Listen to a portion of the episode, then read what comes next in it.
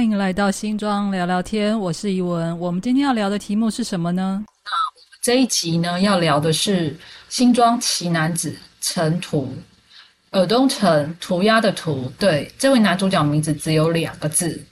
那在讨论他的故事之前呢，我想先请教大家：一个人从出生到离开这个世界，会选择用什么样的方式记得你，让人怀念你？是有惊人的财富，还是有伟大的工业？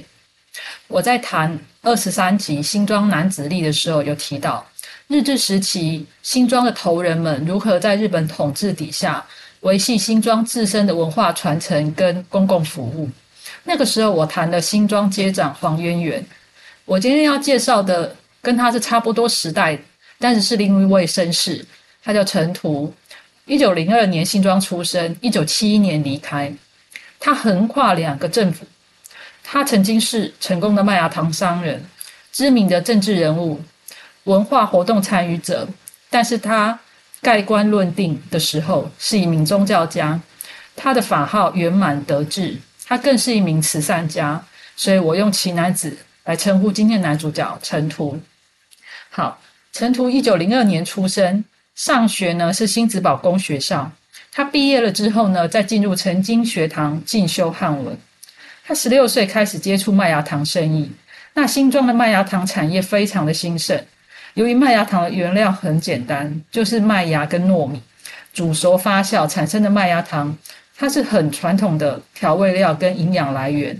再加上新庄街上有众多的糕饼店，所以串成了一条非常完整的产业链。那陈图的家境看起来其实不错，有自己的商号陈杰陈号，所以人生乍看之下很顺遂吧。没错，日治时期是陈图人生第一个巅峰。他一九一八年十七岁那一年进入了信用组合，也就是农会的青庄农会的前身。他担任雇员跟书记。可是，一九二零年呢，新庄升格为新庄郡之后呢，他也进入郡役所担任书记。由于他本身是商人出身，他有农会的人脉，也在郡役所工作过，所以他在地方上应该是一个知名人士吧。没错哦，所以当陈图进入一九三零年代的时候，他就开始投身了政治事务，也就是选议员。他议员担任过两届。日治时期呢，台湾就有选举，在一九三五年十一月二十二号，应该是有历史记录以来的第一次民主选举。这一次选举选出来的对象就是地方的议员。不过当时的百姓，他的政治权利并不多，他也没有请愿权。而这个选出来的议员呢，也只是官方咨询的对象。那另外，议员他也不是全部民选，他是一半开放，一半官派。但尽管如此，还是吸引了很多台湾人投入。根据我查到的资料呢，陈图在一九三六年担任新庄街议员，那一九四零年又再次担任，而这一次的再次担任就是以民选的身份选上的。但我必须还是讲。那个时候选举跟现在还是有一些不同，比如说，它不是普选，它不是票票等值，也就是说，当时只有男性，而且缴税可以缴到五块钱以上的人才有投票权。那根据维基百科记录呢，投票前十天的公开活动就会到处的演讲、拉票，还有人编竞选歌曲、发传单。其实这听起来跟现在没有什么两样，当时。的投票率很高，破九成，对，九成哦，所以这应该是现在很难再看到的数字。陈图先生就在这样的情况之下，以民选的身份担任了议员。这个人生巅峰真的是往来无薄丁，谈笑有鸿儒，非常的多才多姿。那也因为议员之后呢，他就有各式各样的头衔出来了，比如说保证农会监事、麦芽糖组合会会长。甚至于进入民国之后呢，他也选上了证明代表文德里里长，所以呢，新庄街民其实非常信赖陈图，才会一直投票给他。呃，我们前面谈了很多陈图他商业上、政治上的成就，可是真正影响他一辈子的是宗教跟慈善事业。他对于新庄长期以来就是投入宗教跟文化传播。根据资料记载，陈图二十六岁那一年，也就是西元一九二七年，参与慈幼宫建教祭典。建教是地方的大事，会吸引非常多在地头人。根据当时《日日新报》的记载，新庄慈幼宫建教的热闹，光是祭祀用的猪就用了近千头。哦，我真的好难想象那个摆出来是一个什么样的场面。那在一九四五年跟一九四七年之间呢，他担任了新庄慈幼宫的管理管理人、新庄宝元宫重修主任委员、地藏庵理事、武圣庙的重修委员。那由于由于日治统日本人统治的时候呢，特别是进行皇民化运动之后，他对民间信仰有非常多的压抑。那等台湾光复之后呢，呃，全台湾各地都开始投入了大庙重修的工作，那新庄也不例外。特别是他在担任新庄文昌祠的管理委员期间呢，那一年就是一九四七年，民国三十六年三月十三号，举办了一个盛大的祭孔大典，参加的人高达两千多人，这是一个非常盛大的文化飨宴。那不止这一些。他对于新庄真正影响深远的是慈善事业。一九四八年呢，成立了课善社，上课的上课的课，慈善的善，社团的社，客善客，客善社。好，慈呃，它是一个慈善团体，它用意是在劝善跟净化人心。它对于贫困的家庭呢，它会给予一些财务上面的补助。那一九四九年呢，成立了恒善堂中药铺。这个地点就在新庄第一公有市场最靠河堤的那个地方。它平常是一个中药铺，那对于贫苦的病人，他会会给予，他会给免费的给药救治。现在新庄街上现存的中药行，它里面有很多师傅都是从恒上堂的学徒出来的。那为了宣扬劝善的理念呢，特善社在一九五一年邀请了孙立人将军的夫人张金英女士。到新庄的武圣庙宣扬佛法，然后传达善道。陈图先生本人有两次环岛的记录，对环岛。那现代人环岛可能是为了旅行，或者是找到自己人生的方向。但是陈图的环岛呢，是为了收集全台湾孝子孝媳事迹。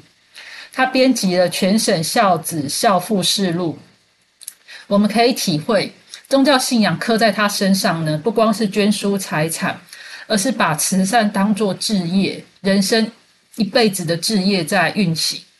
他经营药铺，也帮助穷人。那庙宇重修、慈善活动都是大笔金钱的捐书。可是孝道这件事情呢，劝善这种孝道的事情呢，他不需要花什么钱。他只要从我们身边的长辈行孝开始做起，所以他在从事收集孝子孝父的记录时候，他也投入了非常多的资源。那他的家族跟慈幼宫很有缘。到了二零一一年，慈幼宫又再度举办建教仪式，陈图家族的孙辈陈元光先生呢，担任了慈幼宫主任委员。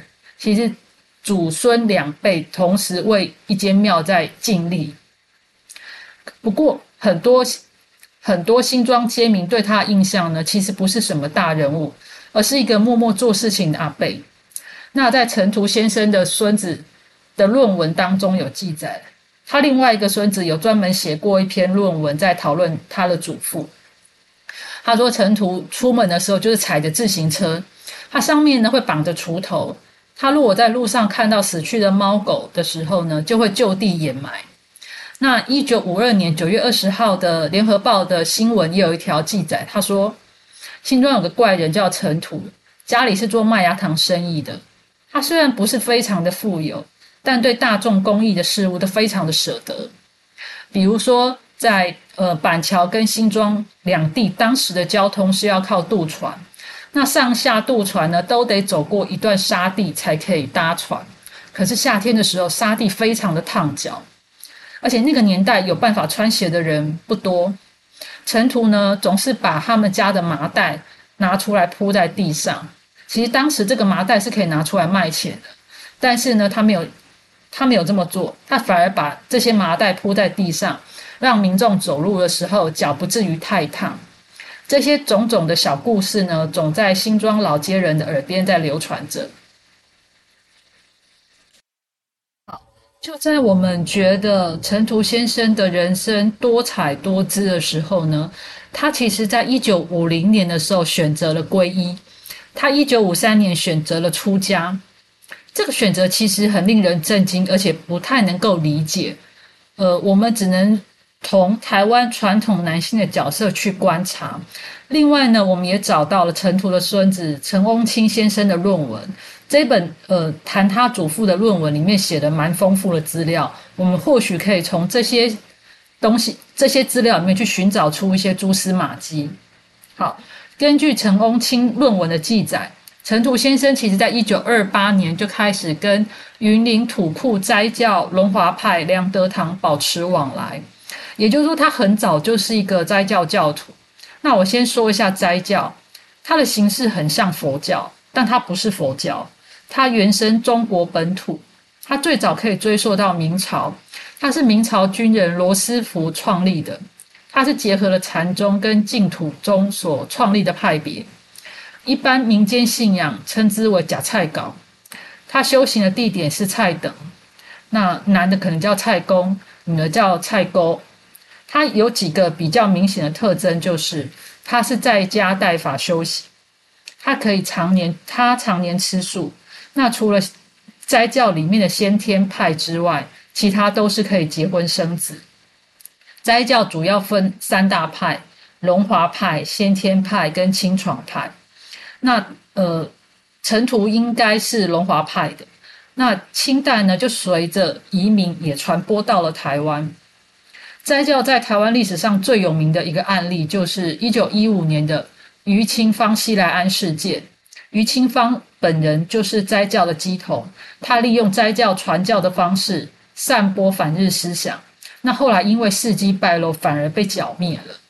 那日本人呢，就针对台湾的宗教开始进行管理。原本其实这三派其实都是独立开来，互不隶属。那日本人就把斋教这三派纳入佛教的管理。那国民政府来台湾之后，接续了这种管理的概念。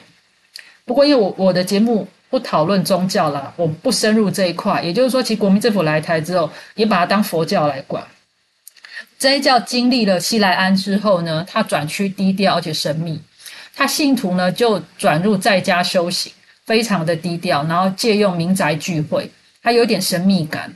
那陈图在年轻的时候就取了一个法号叫圆满得志，可能是因为日治时代社会的氛围，或者是因为家庭的责任，让他维持一个入世的样貌，就是娶妻生子，经商从政。不过他家里面的宗教气氛非常的浓厚。呃，陈图的妻子长期的如素，陈图的儿子陈翁培先生，后来他也剃度出家。那日治时代的氛围呢，不利于斋教传播，他不彰显他是斋教信徒的身份，我们这可以理解。可是他到一九五三年，就是民国四十二年，陈图夫人过世之后呢，他没多久就在台南的大仙寺选择出家，因为他本人是长期的信徒。可是他在这个时间点，他想要自立山门修行的心念已经浮现了，所以他在一九五一年的时候，就由他的长子陈翁培开始规划建立觉明寺。一九五七年，也就民国四十六年的时候，完成了草堂。一九六七年，民国五十六年，觉明寺完工。对一个传统台湾人来说，一个男子的社会责任呢，他是侍奉长辈、成家立业。陈图在那个时候都已经完成了，在他妻子过世、长子可以独立的时候，他选择了出家。或许这可能是因为他认为他的入世的责任都已经完成了，接下来就是他自己的时间。选择出家或许是他自己的宗教信仰，可是他要选择建立自己的寺庙，其实这中间的时间非常的漫长而且辛苦。外人。看尘土可能会觉得说，这是这是一个你可以享福的阶段。你为什么选择了出家？这很可惜。毕竟他当时的政治生涯跟文化活动其实都非常活络，他可以选择持续的在家修行。那根据陈翁培先生，呃，陈翁培的论文记载呢，陈图对于当时的宗教环境，他也不是很满意，因为在当时剃度跟皈依需要资深的传道者担任皈依三师，他认为这是妄从，妄就是上面一个王，下面一个女，那个妄想的妄，这叫妄从。他出家是皈依佛，所以他自他自己选择了观世音、琉璃光王菩萨跟阿弥陀佛作为他的皈依三师，也就是说。对于他来讲，宗教是一个发自内心与神的交流，而不是跟人的交流。那接下来这个理由也可能是我自己对于当时社会的观察，因为那个时候呢，国民政府其实抓匪谍抓得很严格，不少大陆来台的佛教法师其实都被当成匪谍处理。一九四九一九四九年那一年发生的慈航法师案，被抓了超过上百名的法师。甚至在当时很年轻的星云法师也被抓去关了二十三天。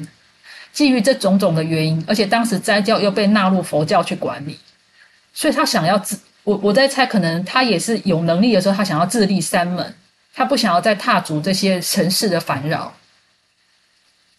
觉明寺的建立其实非常的辛苦而漫长，他从规划到完工长达十六年之久。其实陈图的家境不错。但是根据他孙子的论文里面有记载哦，他说其实光复之后，他们家在大庙重建都是大笔的捐书，可是接下来政府进行金融改革，就是四万换一块的那一段过程，再加上三期物减租跟着有七天，其实陈家的环境已经不比从前，所以那时候盖觉明寺的时候，已经需要跟银行贷款，外在条件转变，他手上可以掌握的东西越来越少。可是他人生的第二春又想寄托在自己的心灵故乡，为信仰付出。他想要找一些跟自己有相同方向的人聚在一起，修业传道，才有一个起点的的地方。所以他人生下半场的重点其实就是自立山门建庙。那觉明寺的建立真的是有赖各方信徒的捐书，才花了十六年完成了这项伟业。觉明寺呢，他长期的投入传教劝善。他刚开始成立的时候，只有十八位信徒，而且多多数都是那种在家修行的信徒。所以他刚开始成立的时候呢，他就成立了一个次级团体，叫做弘法会。他的时间是民国四十九年，大概一九六零年代左右，他开始进行念佛讲经、法事唱诵的活动，而且他的诵经采用的是那种佛教式的唱诵。他一般的民众大多数都可以接受，而且根据早期口访过的新庄居民来讲，其实有不少人小时候都去觉明寺学过诵经。那小小诵经团其实很受欢迎，所以他活动不少。而且因为当时如果说名家有需要法会的时候呢，或者寺庙有法会的时候，都很喜欢找他们。那另外呢，他们也列印善书，宣讲教义。那也就是我前面讲的全国呃全省孝子孝妇事录，这些都是他们的工作项目。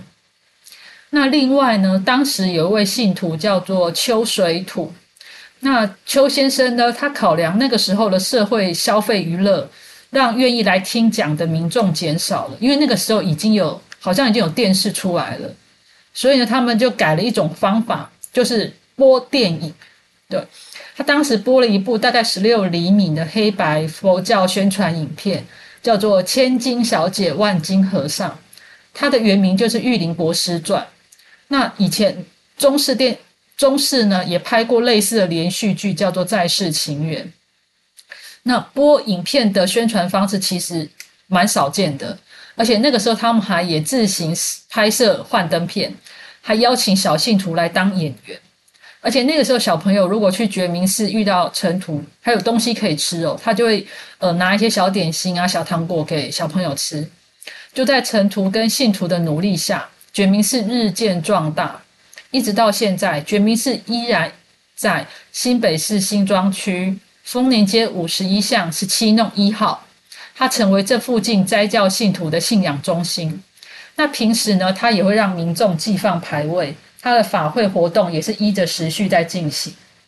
陈图先生呢，在一九七一年过世，他享年六十岁。他人生经历的起落，看过的繁华，就等于台湾的近代史。